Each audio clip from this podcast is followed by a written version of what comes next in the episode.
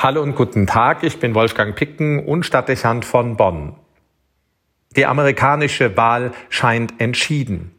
Die uneinsichtig, fast an kindliche Sturheit erinnernde Haltung des amtierenden Präsidenten wird daran nichts verändern. Das Wahlergebnis wird allen Klagen vor Gericht standhalten. Daran dürfte es keinen Zweifel geben. Allerdings wird der Flurschaden, wie von vielen vermutet, groß sein. Die Strategie geht auf. Die Spaltung im Land manifestiert sich. Die Propaganda verfängt und bei einem erheblichen Teil der Trump-Anhänger verbleibt eine große Skepsis gegenüber dem demokratischen System und der Justiz des Landes. Das wird die Arbeit des zukünftigen Präsidenten erheblich erschweren, denn er hat nur die Chance, das Land zu einen, wenn der größte Teil der Bevölkerung die Bereitschaft dazu zeigt. Auch werden viele Probleme der USA nur zu lösen und ein anderer Politikstil zu verwirklichen sein, wenn ihn eine breite Mehrheit aller Amerikaner mitträgt. Es ist zu vermuten, dass Donald Trump das Störfeuer weiterführen wird und damit die Bemühungen einer neuen Regierung torpediert. Wir werden sehen, wohin sich das entwickelt und welche Ergebnisse das zeigen wird. Die Ankündigung jedenfalls aus dem Umfeld des abgewählten Präsidenten, er wolle bei der nächsten Wahl vermutlich wieder kandidieren, lässt nichts Gutes erwarten. In Amerika ist, wie in fast allen Ländern der Erde, eines der vordringlichsten Themen die Bekämpfung der Pandemie. Die Infektionszahlen steigen und die Gesundheitseinrichtungen melden überall Überforderung oder sogar bereits Kapitulation. Es braucht nicht zuletzt in den USA, die gegenwärtig die höchsten Infektions- und Sterbezahlen vorweisen, handlungsfähige Regierungen, die der Bedrohungslage mit Konsequenz begegnen, wenn wir ohne Katastrophe über den Winter kommen wollen.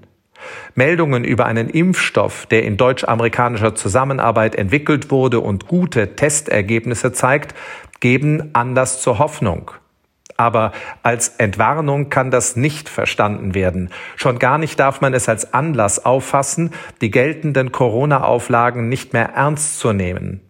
Die Perspektive eines Impfstoffs, der im Sommer und Herbst des kommenden Jahres Wirkung zeigen könnte, ändert nichts daran, dass durch das zunehmende Infektionsgeschehen für jeden in der Bevölkerung das Infektionsrisiko steigt und damit auch Krankheitsverläufe bis zum Tod drohen. Jetzt sollten alle mit noch mehr Disziplin die bevorstehenden Monate durchstehen, gerade weil die Zeit der Restriktionen überschaubar erscheint.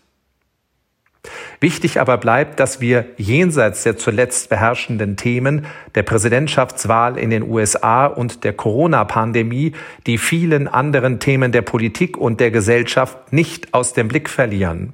Sehr schnell entwickeln sich Krisenherde und Konfliktlagen unbemerkt im Schatten dieser beiden Hauptthemen.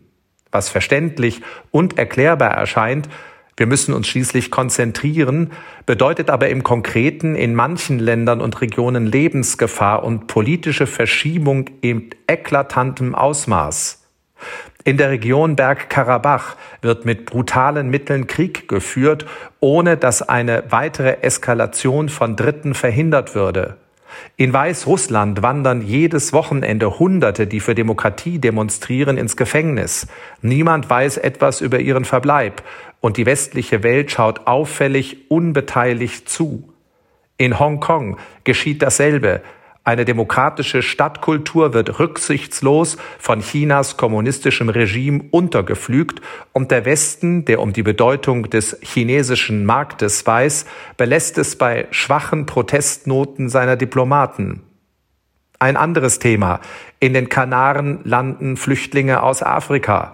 Auch dieses Problem ist nicht gelöst. Es wird nur ausgeblendet und den vorhandenen Kräften überlassen. Schließlich wäre da noch das Umwelt- und Ressourcenthema. Darum ist es still geworden, seitdem Friday for Future weitgehend seine Demonstrationen einstellen musste. Also brennt beinahe unkommentiert der Regenwald in Brasilien. Es wird fast überhört, dass ein großes deutsches Forschungsschiff von seiner Eisexpedition erschreckende Nachrichten über den Zustand des Nordpols mitbrachte.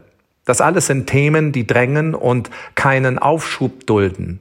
Es braucht klare politische Positionen, deutliche Handlungskonzepte und engagierten Durchsetzungswillen. Wegsehen oder vertagen, weil anderes wichtiger ist, darf nicht sein, weil die Schäden in diesen Themen immer irreversibler werden. Ein Grund mehr vor Ort und im politischen Raum, die Kapitel Präsidentschaftswahl und Corona zu einem schnellen und guten Abschluss zu bringen, damit der Blick frei wird und der Handlungsspielraum für die Themen entsteht, denen die Zukunft gehört. Es braucht Weitsicht und Gestaltungswillen und die Bereitschaft, sich den Realitäten und den vielen Gefährdungspotenzialen zu stellen. Es verlangt handlungsfähige Politik. Ein Grund mehr, dass man nur wünschen kann, dass die neue Regierung in den USA bald handlungsfähig wird und sich gemeinsam mit der Staatengemeinschaft den gegenwärtigen Herausforderungen entschieden stellt. Wolfgang Picken für den Podcast Spitzen aus Kirche und Politik.